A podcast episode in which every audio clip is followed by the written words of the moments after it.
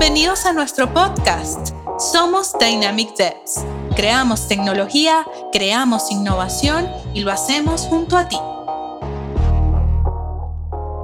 Hola, bienvenidos a otro episodio del podcast de Dynamic Devs. Yo soy Marlis Mejías, CMO de Dynamic Devs, y hoy me acompaña Lorena Duarte, una persona súper talentosa ella es Senior Product Designer en Shopify y tiene una trayectoria muy destacada como UX Lead en empresas dedicadas pues, a la industria de la farmacéutica en Perú y también a la banca. Además, se ha desempeñado como docente de posgrado en UX y Service Design, enseñando un poco lo que es todo este tema de Lean UX. Súper inspiradora, Lorena. Bienvenida, Lorena, ¿cómo estás? Hola, ¿qué tal? ¿Cómo estás, Marlis? Súper contenta de estar aquí con ustedes, compartiendo un poco de, conocimiento. Excelente, gracias, gracias. Estamos muy emocionados. Bueno, ya era el turno también de las chicas, porque teníamos varios episodios con puros chicos, ya era el turno de, hacer algo distinto en ese sentido. Súper. bueno, Lorena, para empezar un poco y abrir la conversación, me gustaría que nos cuentes tu perspectiva sobre esto, ¿no? Es un tema que conversamos de alguna manera hace poco cuando hicimos la primera conversación y es el hecho de la definición de un product designer, ¿no? Porque ahora existe esta tendencia quizás a catalogar a un UX designer como un product designer o de alguna manera estos dos roles convergen, pero son lo mismo. Explícanos un poco tu, tu perspectiva sobre esto. Buenazo. Bueno, de hecho, la manera en la que definimos los roles va a variar según los ojos de quien lo mire. Porque yo como me he formado como product designer, de hecho tengo mucho foco en el UX, en la experiencia del usuario, y yo me venía cuestionando desde que comencé a ser UX designer, decía, bueno, ¿qué hace un UX designer? No? ¿Qué es realmente lo que tiene que defender o el rol principal? Y la misma siglas lo dicen, ¿no? Es cuidar la experiencia del usuario, diseñarla con la mayor cantidad de, o la menor probabilidad, mejor dicho, de error, ¿no? Cuidando que la experiencia de una persona que tiene el contacto con una interfase o con un producto digital o inclusive con un servicio sea la mejor. Entonces ahí están las dos siglas de User Experience. La persona que es usuario de lo que sea que vayamos a diseñar nosotros es la que va a tener que llevarse la mejor experiencia y quien se encarga de eso, quien está detrás de eso es un diseñador de experiencias, ¿no? Pero en realidad, como, como lo dije al comienzo, va a depender mucho desde qué perspectiva lo mire porque un diseñador de producto, que es el cargo que llevo, el rol que llevo hoy en día en Shopify, ayuda también a englobar mucho más este término porque ya no estamos hablando del UX que conocido. ¿Cómo nació en la industria el UX? Nace en el rubro de la tecnología. Porque nos dimos cuenta, bueno, se dieron cuenta en ese momento que las webs o los websites no tenían de repente una interfase usable, ¿no? no tenía un flujo o un contenido que sea entendible y muchos otros factores que no permitían a los usuarios llegar a completar la tarea para la que habían ingresado a la website. ¿no? Entonces se crea este rol del UX, ¿no? del, diseñador de experiencias. ¿Y cómo ha ido evolucionando en el tiempo? Bueno, bastantes diseñadores gráficos nos hemos vuelto diseñadores de experiencias porque probablemente hemos entrado por la puerta del, UI, que es el User Interface, que es toda la parte obviamente eh, visual, ¿no? Del look and feel y tal. Entonces, claro, si es que nosotros estamos buscando o de repente estamos tratando de calzar este rol en experiencias digitales, sabemos que el nombre que vamos a buscar en, en donde vayamos a buscar a reclutar diseñadores, a reclutar profesionales de esta categoría que te den un entregable de flujos de navegación, ¿no? de wireframes, sabemos que va a ser un UX. ¿no? Y bueno, hago la comparación entre UX y Product Designer porque no quiero solamente, bueno, me voy a explayar un montón si comenzamos a hablar del UI y en a dónde pertenece, que para spoilear voy a decir que pertenece al UX, eh, que es parte de, o sea, un, diseñador de, de, interfaces es un diseñador de experiencias también, ¿no? Porque engloba la experiencia el hecho de que tener buenas interfaces. Pero bueno, ese podcast lo dejo para, para un diseñador de segundo. Perfecto. Entonces, lo que yo hoy en día veo es que se ha comenzado a usar mucho más el término de product designer para personas que hacemos la chamba que hacemos, que es, sí, trabajamos para eh, hacer productos o mejorar productos digitales, pero nuestros integrables no son solo flujos, y no quiero decir que sea poco, porque es muy importante que la experiencia en las interfaces sea buena, en los productos digitales sea buena, obviamente, es indispensable, pero lo que voy es que también dándole la mirada, oye, mira, la persona de UX Research me ha traído estos insights, ¿no? Entonces, ¿cómo pasa de un hallazgo a un, algo tangible, o quién lo decide o quién lo define? También es una capacidad que desarrollamos los diseñadores de producto, ¿no? Que en realidad yo siempre digo, en verdad, que cualquiera puede ser diseñador, es bastante criterio y ponerse en los zapatos del usuario y, tener la capacidad de validar todo el tiempo esto. Pero más allá es como práctica, o sea, hazlo, hazlo, ¿no? Como que mientras más lo haces, mientras más hablas con usuarios, más te das cuenta de cómo deberían ser las cosas. Entonces, de hecho, esa es la comparación que yo hago un poco con los diseñadores old school, con los diseñadores que diseñamos centrado en las personas, es que no pensamos que nuestro diseño es el perfecto, sino más bien diseñamos pensando y validando todo el tiempo y pensando que probablemente vamos a fallar, ¿no? Que tenemos mucho más tolerancia al fallo y a la incertidumbre, porque sabemos que no tenemos la razón, o sea, porque sabemos que no tenemos todo el conocimiento, nosotros solo tenemos un skill para de repente captar las ideas y las necesidades y volcarla a algo, algo tangible, ¿no? Entonces, para solo como que cerrar un poco la comparación, porque me fui un montón por la tangente. este, es que son muchos temas, abarca muchas áreas. sí, y, necesariamente lo digo porque para dar un poco más de contexto también de por qué eh, para mí siguen siendo un diseñador de, de producto, es un diseñador de experiencia de todas maneras, un diseñador de servicio, también es un diseñador de experiencias. Entonces, yo creo que es así, ¿no? O sea, claro, como la industria ya lo conoce así, probablemente si vas a poner en tu LinkedIn o, en, tus redes sociales qué rol tienes o qué específicamente haces, probablemente lo que describa mejor sea si es que haces flujos de navegación, experiencia en productos digitales, sea poner que eres UX designer, ¿no? Sin embargo, como te digo, hay miles de tinturas, de tonos para ser un diseñador de UX o de, UI o de un research, eh, un UX research, etcétera. Entonces sí, es amplio el tema.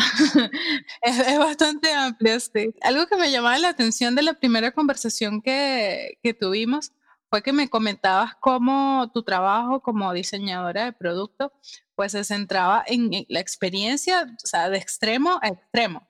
Y eso incluso a veces podía salirse un poco de lo que era la experiencia digital, porque incluso tenía que ver con la entrega de un producto, por ejemplo, un producto de un medicamento, un producto farmacéutico que se compraba a través de una app, ¿no? Entonces, se podría decir de alguna manera que el diseño de productos y de servicios también se expande o se sale de esos límites de lo que significa la experiencia digital. ¿no? Súper, súper interesante este punto porque mm, yo, bueno, cuando comienzo a trabajar de diseñadora de experiencias, haciendo las interfaces, bueno, para las marcas y, y, servicios y productos que he hecho, me cuestionaba mucho cuál era el principio y cuál era el fin de la experiencia de una persona, ¿no? Y lo he ido descubriendo en el tiempo, o sea, lo he ido descubriendo como, no, pues no es, no es desde, que, desde que hace la compra, ¿no? No es desde que conoce el producto, o de repente entras a un e-commerce, o de repente entras a una aplicación de banco, qué sé yo, pero no es solamente eso, o sea, en verdad la experiencia engloba muchísimo más que es hablar de cómo te enteras que existe ese producto, hablar de cómo es la experiencia logueándote en el producto o en el servicio donde quieres hacer el, el registro, inclusive ¿Cómo yo puedo decir que estoy dando una buena experiencia a los usuarios si la experiencia es una sola? No es solamente hacer tu pedido por el e-commerce, sino también cuál es la experiencia mientras esperas el producto o el pedido, tu compra, cuando le abres la puerta al motorizado. Sobre todo, bueno, ya sabemos que esa experiencia es súper importante, sobre todo en estos tiempos, que le hemos tomado especial cuidado y, foco a,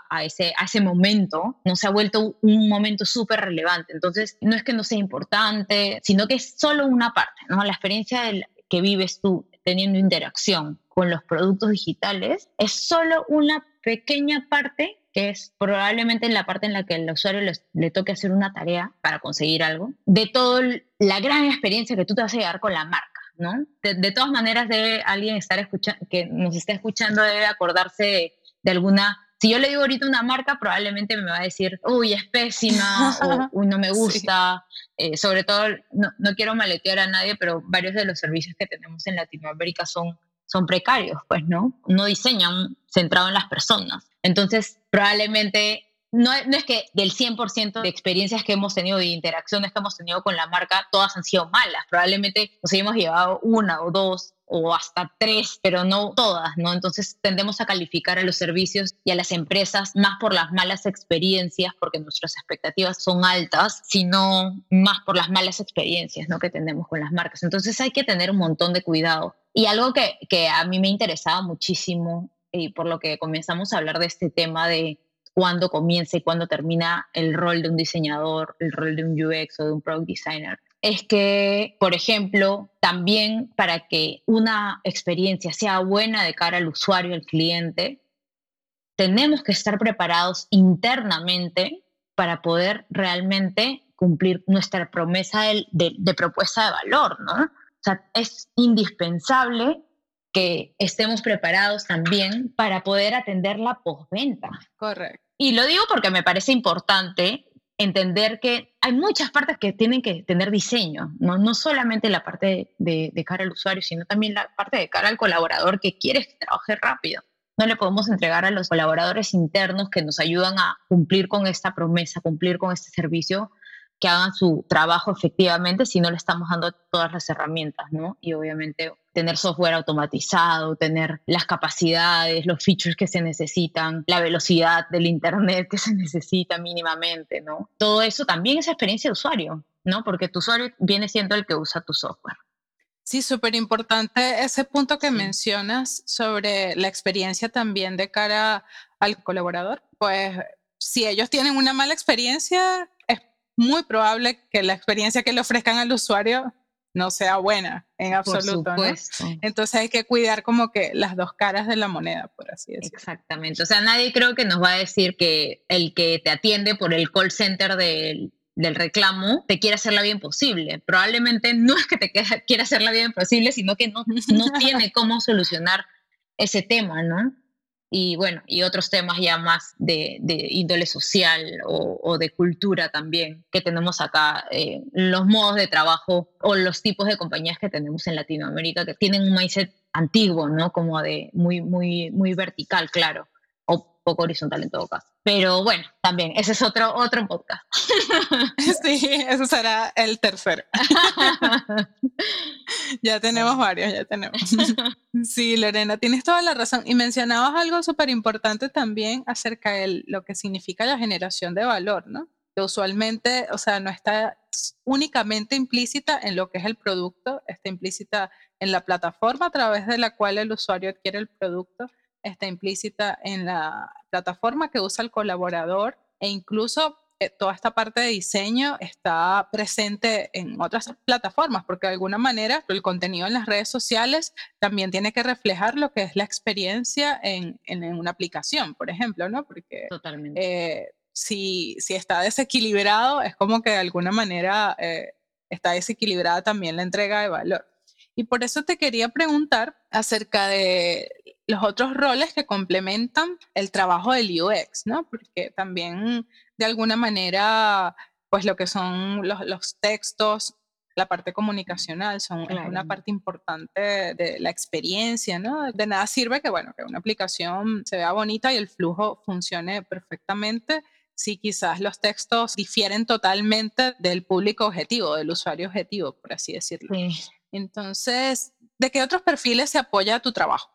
Bueno, de hecho, mientras hablabas y mientras decías esta parte de generación de valor, me hacía mucho acordar al, al momento en el que yo, bueno, postulo una empresa y mientras hablaba con la persona que, bueno, que estaba como armando su equipo, yo le decía como, tú ponme a prueba, ¿no? Ponme a prueba tres meses, ponme a prueba seis meses y yo soy un rol que entrega valor.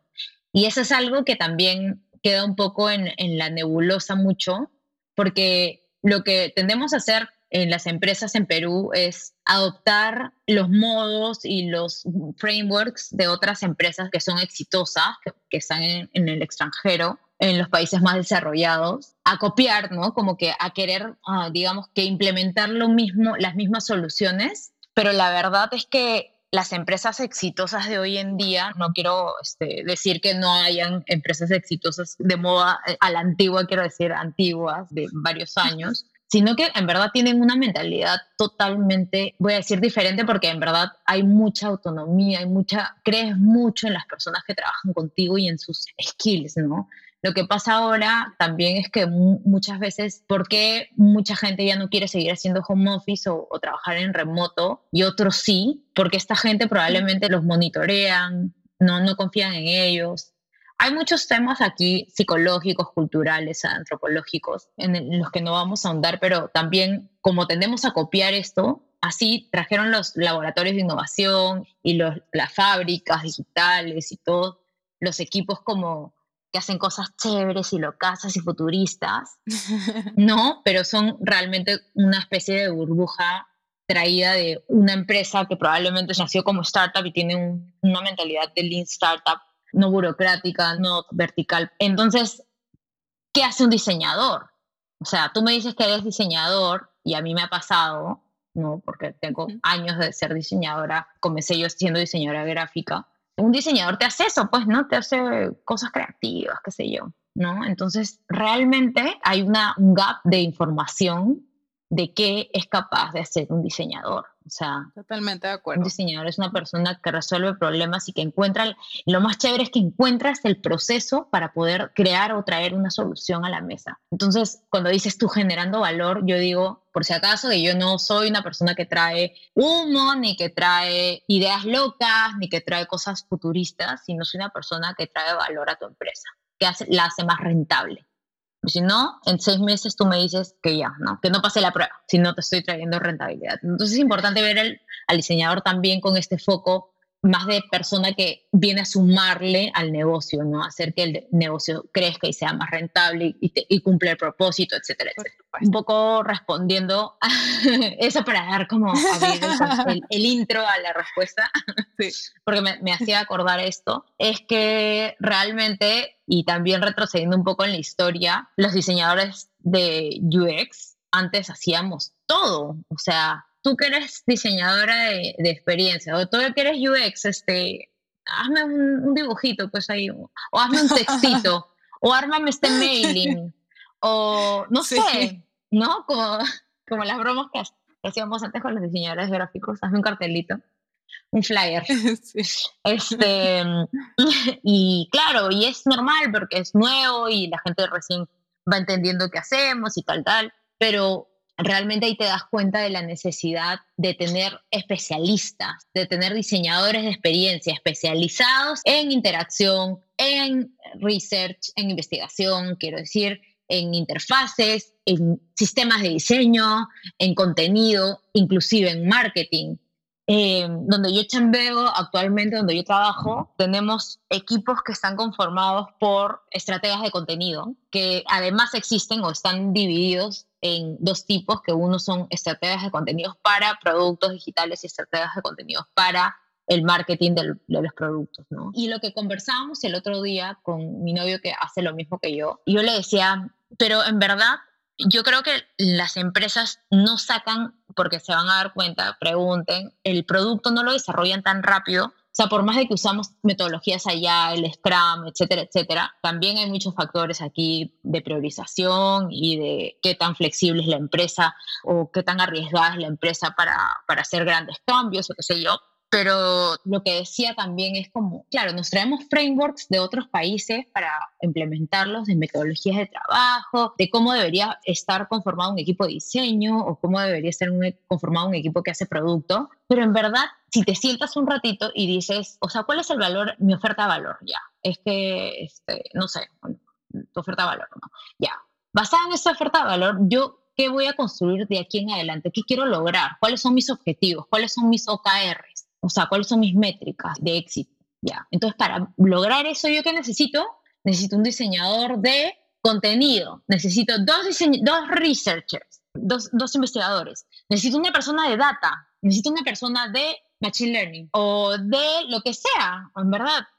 Estamos acostumbrados a tomar los, los ejemplos de cómo funciona perfectamente un, producto y en realidad todos los productos, porque todas las personas somos diferentes, todos los productos deberían ser diferentes también. ¿no? Hay temas muy básicos eh, que son indispensables tomarlos en cuenta, pero todos los equipos deberían simplemente estar armados a la necesidad de ese momento del negocio, ¿no?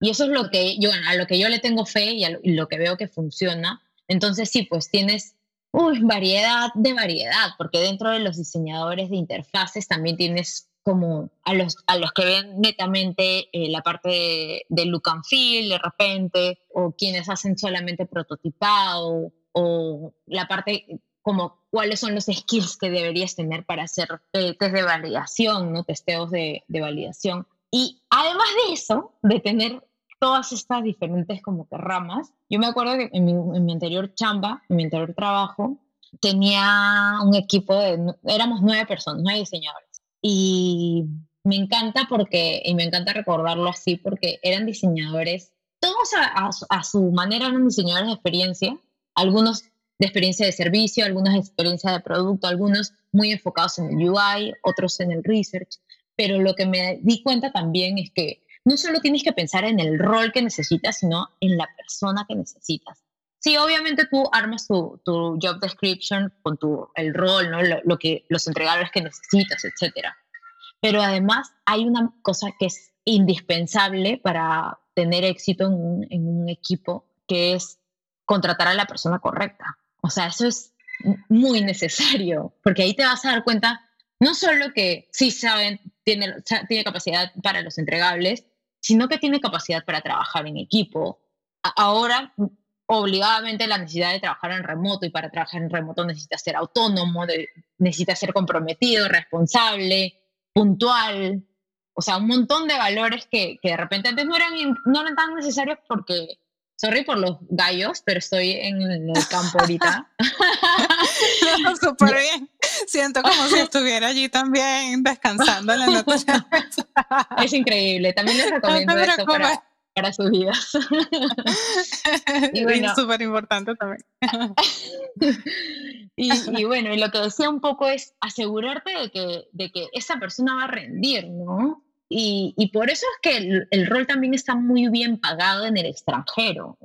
No, no, no solo el rol de UX designer o de diseñador en general, sino todos los que trabajamos para tecnología, en verdad tenemos un montón de oportunidad alrededor del mundo, porque hay pocos haciendo lo que hacemos, pero además, si se han dado cuenta y, y comienzan a cuestionarlo ahorita, a las personas más capas se las llevan del país. Y eso es algo que yo me, recuerdo que, una ex jefa me decía, ¿no? Como qué pena que al final todos los buenos, los muy buenos se vayan al extranjero o busquen eso porque saben que se merecen más, ¿no? Y que se merecen eh, un lugar con, con, más beneficios o qué sé yo.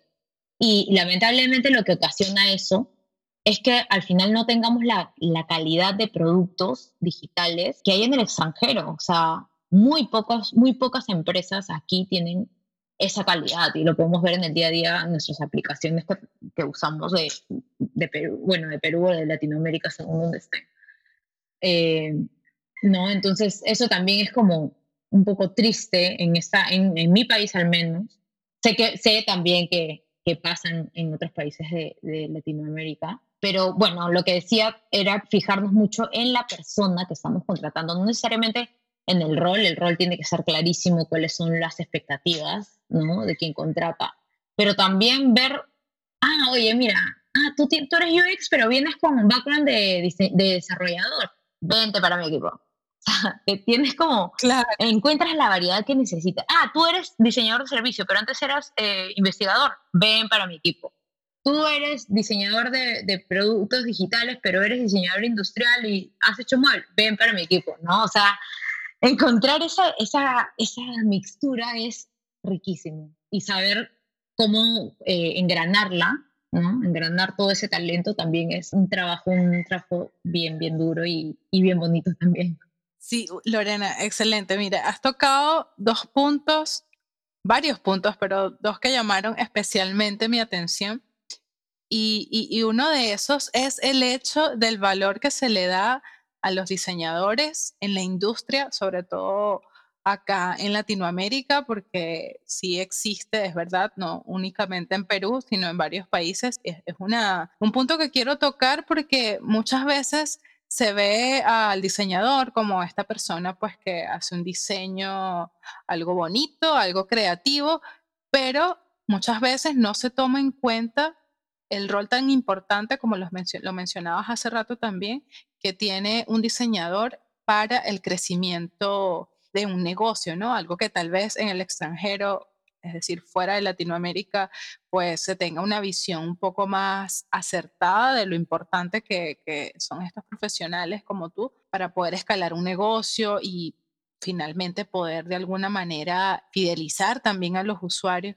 Pero ¿por qué crees tú que pasa esto? Porque acá en Latinoamérica pues se suele valorar de una manera un poco más baja en comparación con países eh, extranjeros. ¿Cómo crees tú que se puede cambiar este pensamiento?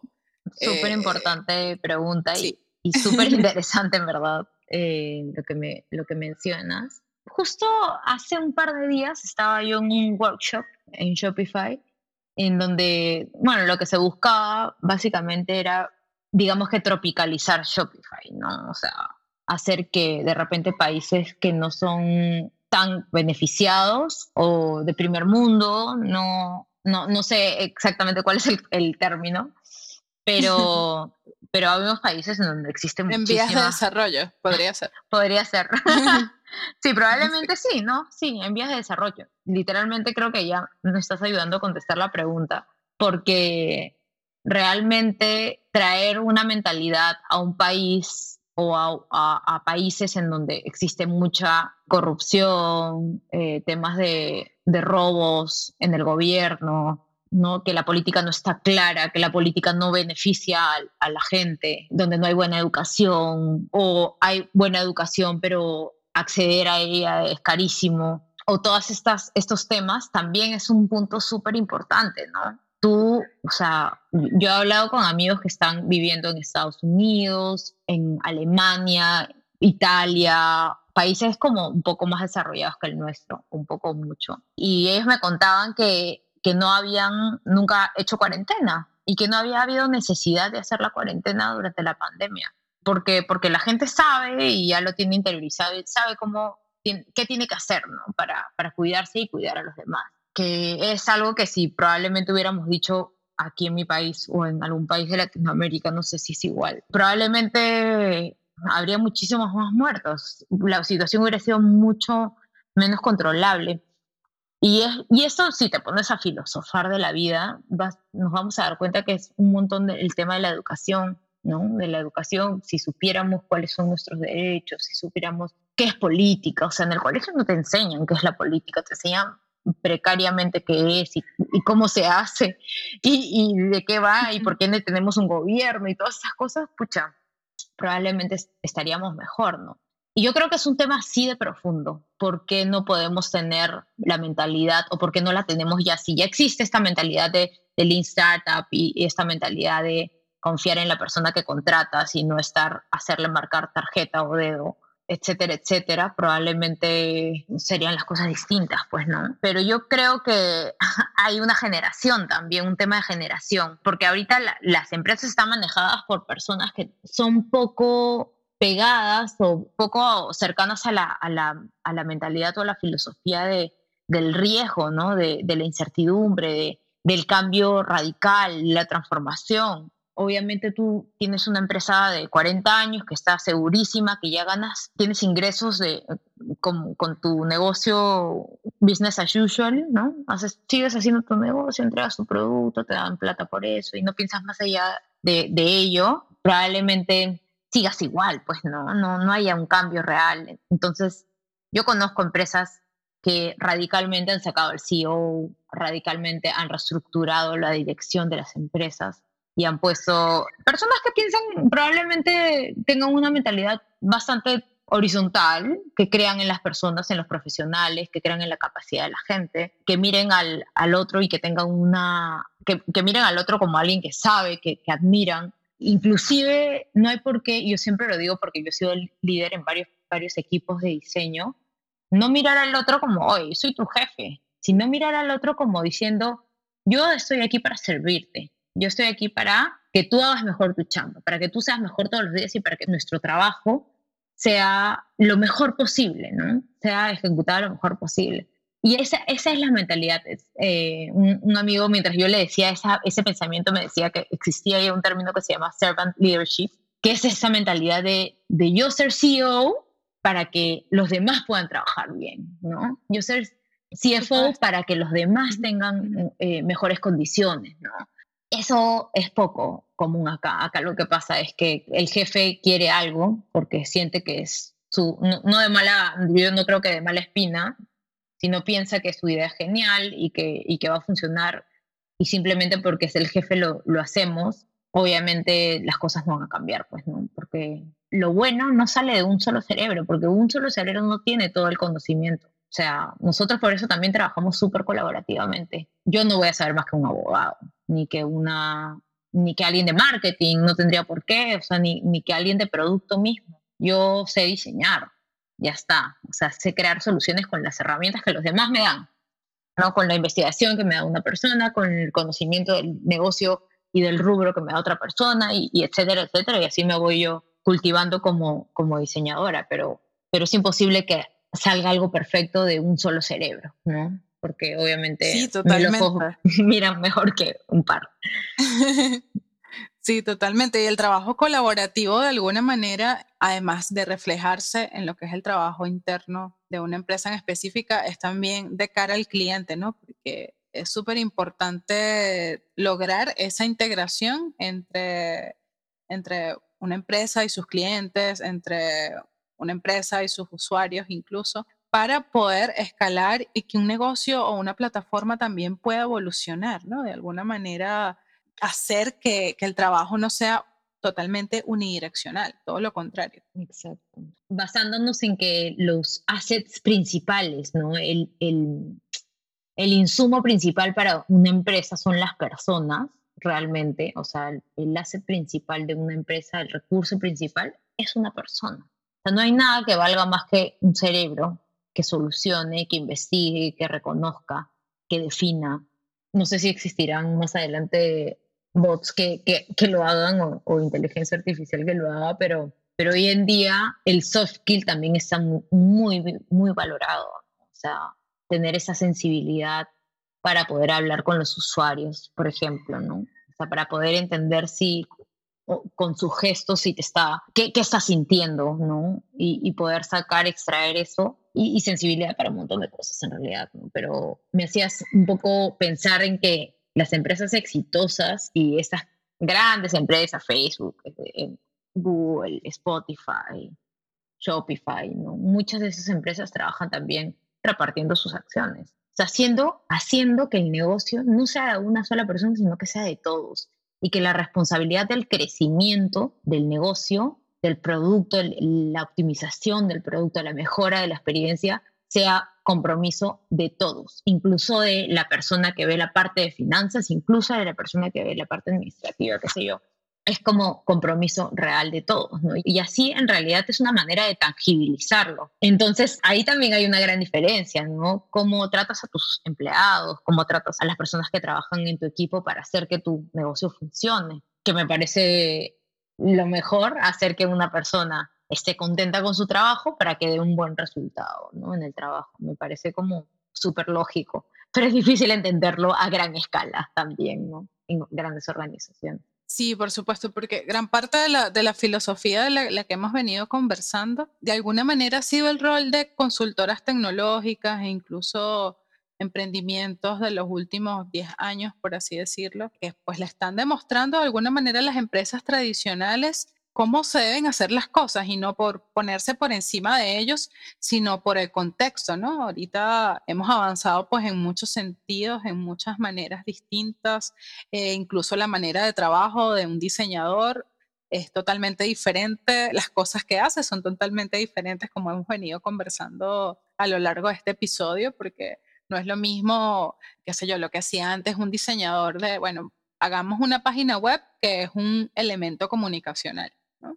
pero ahora no es únicamente un, un elemento comunicacional, también se trata de que sea interactivo, que se realice alguna acción, que alguna transacción, que forme parte de alguna manera de brindar esa agilidad que un negocio necesita para seguir funcionando, para seguir operando, para seguir creciendo. Y pues son muchas aristas súper importantes que, que, hay que tomar en cuenta y que quizá haga falta que la cultura, las personas, las diferentes empresas que contratan pues los servicios tecnológicos de desarrollo y también de diseño puedan ver este big picture de lo que significa tener un profesional, por ejemplo, de un product designer que se encargue de optimizar todos estos procesos, ¿no? Yo creo que es súper importante darle el valor que se merece pues, a, los profesionales de acuerdo. Así como sí, totalmente de acuerdo. las personas somos, de hecho, el, el mindset es centrado en el usuario. Es el mantra, no el mindset, es el mantra.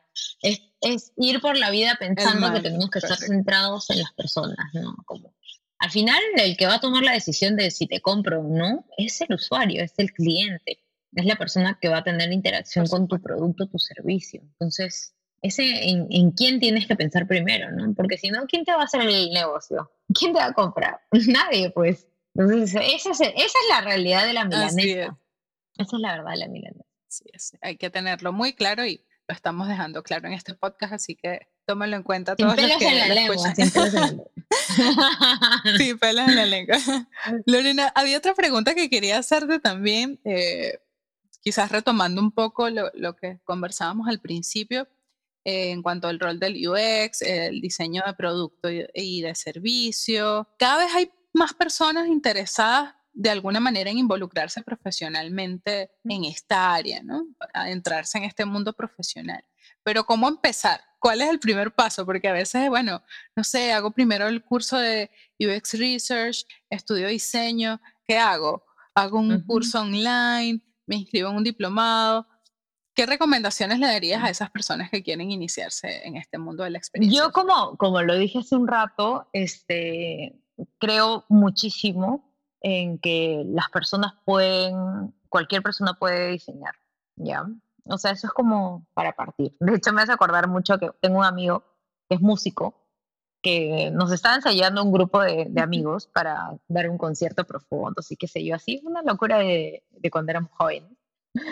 Y yo le decía, oye, esta persona como que le falta un poco de entonación y no sé qué, no creo, no la hace.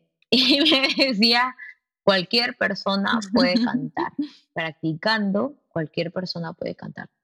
Como que dándose cuenta, siendo consciente de, de, modular la voz, etcétera, etcétera, puede, puede cantar, puede lograrlo. Y ahora traigo al, al, presente las palabras de ese amigo y realmente yo pienso cualquier persona puede diseñar. Siento mucho que hay una, digamos que un, no, no voy a decir don porque suena demasiado espiritual y, y es más, mucho más como una, una, cosa innata de muchas personas que tenemos en solucionar cosas, ¿no? Eh, solucionar cosas. Teniendo ese mindset, ya, si alguna vez has solucionado pues un, este, un acertijo o te llama la atención crear estrategias para llegar del punto A al punto B, probablemente tienes un mindset de diseñador, o sea, tienes pensamiento de diseño, porque de lo que habla el pensamiento de diseño es de tener un proceso para llegar a una solución. ¿Cuál es ese proceso? Bueno, ya existe el, tema del design thinking que, que, muchos lo conocemos, que tiene diferentes etapas, ¿no? En la, en la que empatizas, defines, etcétera, valida. Entonces, realmente yo creo que innatamente todos los que alguna vez hemos solucionado un problema en nuestras vidas, podemos diseñar, ¿no? Algunos subimos también de hacer eso, ¿ah? no, no voy a, no voy a, resuelva, resuelva.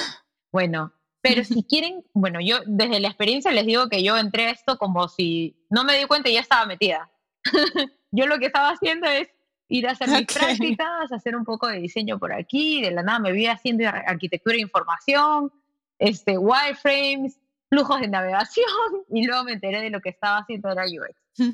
Pero en realidad es mucho tener la, la apertura a, a, nuevos conceptos, a de repente a, entender este, esto que es importante decirlo también, que es perderle el miedo a, a, fallar, porque el que no falla no aprende. Y este, este, yo siento que es mucho más el estado mental que el estado como, ah, ya, aprendí a hacer esto, aprendí la teoría, ya soy un diseñador de experiencias. Es mucho más allá de esto, ¿no? Yo pienso que tienes que tener un, modo mental, como te digo, ¿no? De, aceptación, de abrazar el, fallo, de, de, querer hacer cositas rápidas y validar cosas rápidas en pequeño y no enamorarnos de nuestras ideas, ¿no?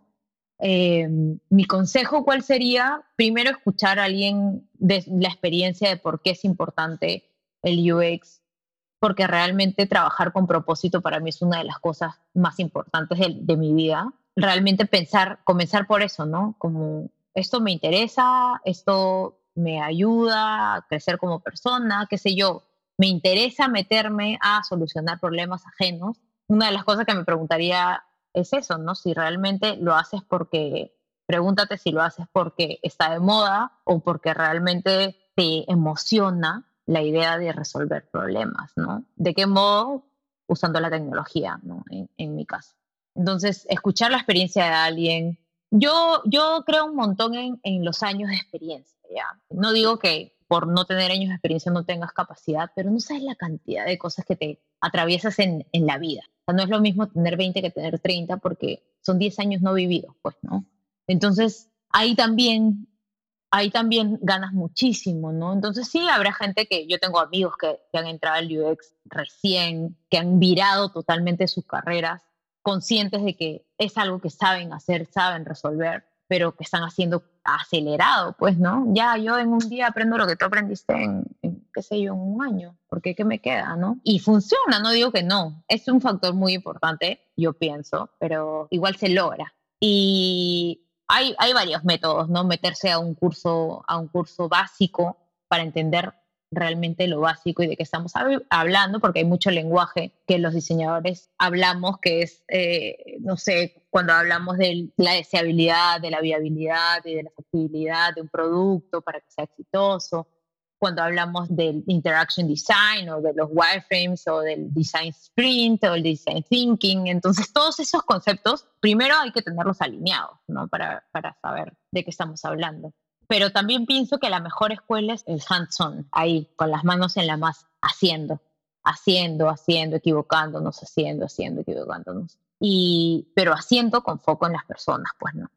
Entonces, ¿qué podría recomendarle a la gente que, que quiere entrar al al diseño o al UX en particular, es que tengamos, la, tengamos presente estas cosas, ¿no? que nuestro trabajo es, no es para nosotros, es para los demás, que todo el tiempo tenemos que abrazar el fallo, que tenemos que validar las cosas con los usuarios, que además que trabajamos en un negocio, que tenemos que ser rentables. Y creo que fundamentalmente eso, ¿no? Y practicar y practicar y practicar y hacer, ¿no? Yo me acuerdo clarísimo de trabajos que he hecho, ahorita, o sea, en el presente me acuerdo de trabajos que he hecho, digamos que en el 2010, y recuerdo cómo me sentía en ese momento y digo, wow, no sabía nada, realmente no sabía nada, hacía las cosas muy por, por ni, ni por criterio, digo yo por, no sé, porque, por, como por inercia, ni siquiera por intuición, creo que me dejaba hacer nomás. Y en algunas cosas la chuntaba y en otras no, pero ahora soy mucho más consciente de eso y decía, wow, o sea, rarísimo, además que he avanzado tanto en esa carrera,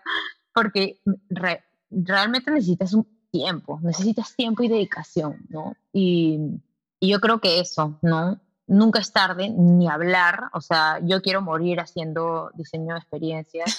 quiero decir, quiero vivir toda mi vida haciéndolo, para no ser, para no ser mejor, mejor, mejor. Sí, sí, sí, mejor. es un poco dramática. Pero sí, o sea, yo no me veo haciendo otra cosa en el futuro porque veo que esto es, esto es, esto es lo importante, ¿no? Entonces... Súper inspirador, Lorena. Ojalá.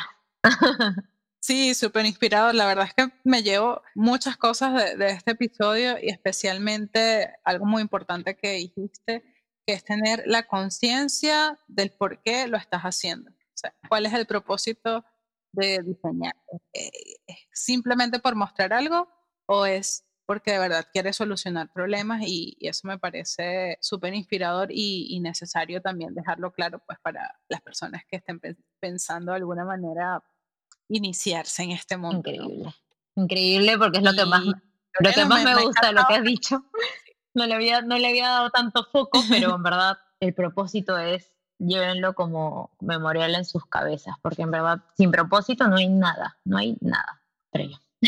Así es, así es, Lorena.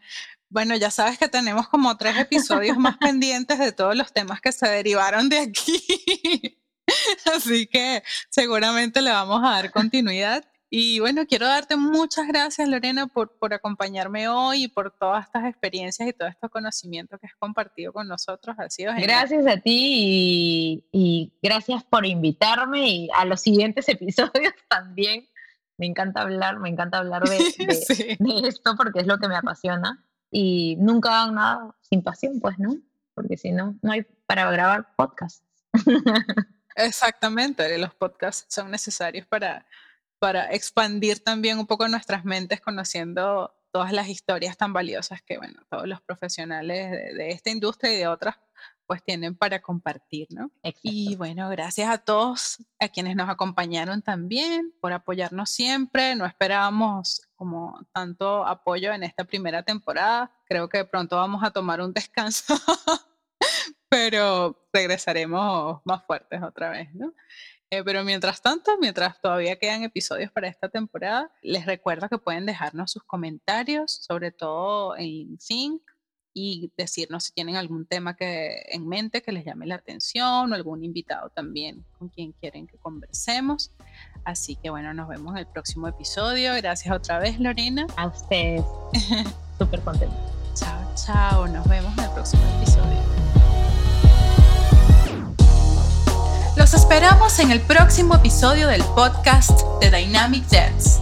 Creamos tecnología, creamos innovación y lo hacemos junto a ti.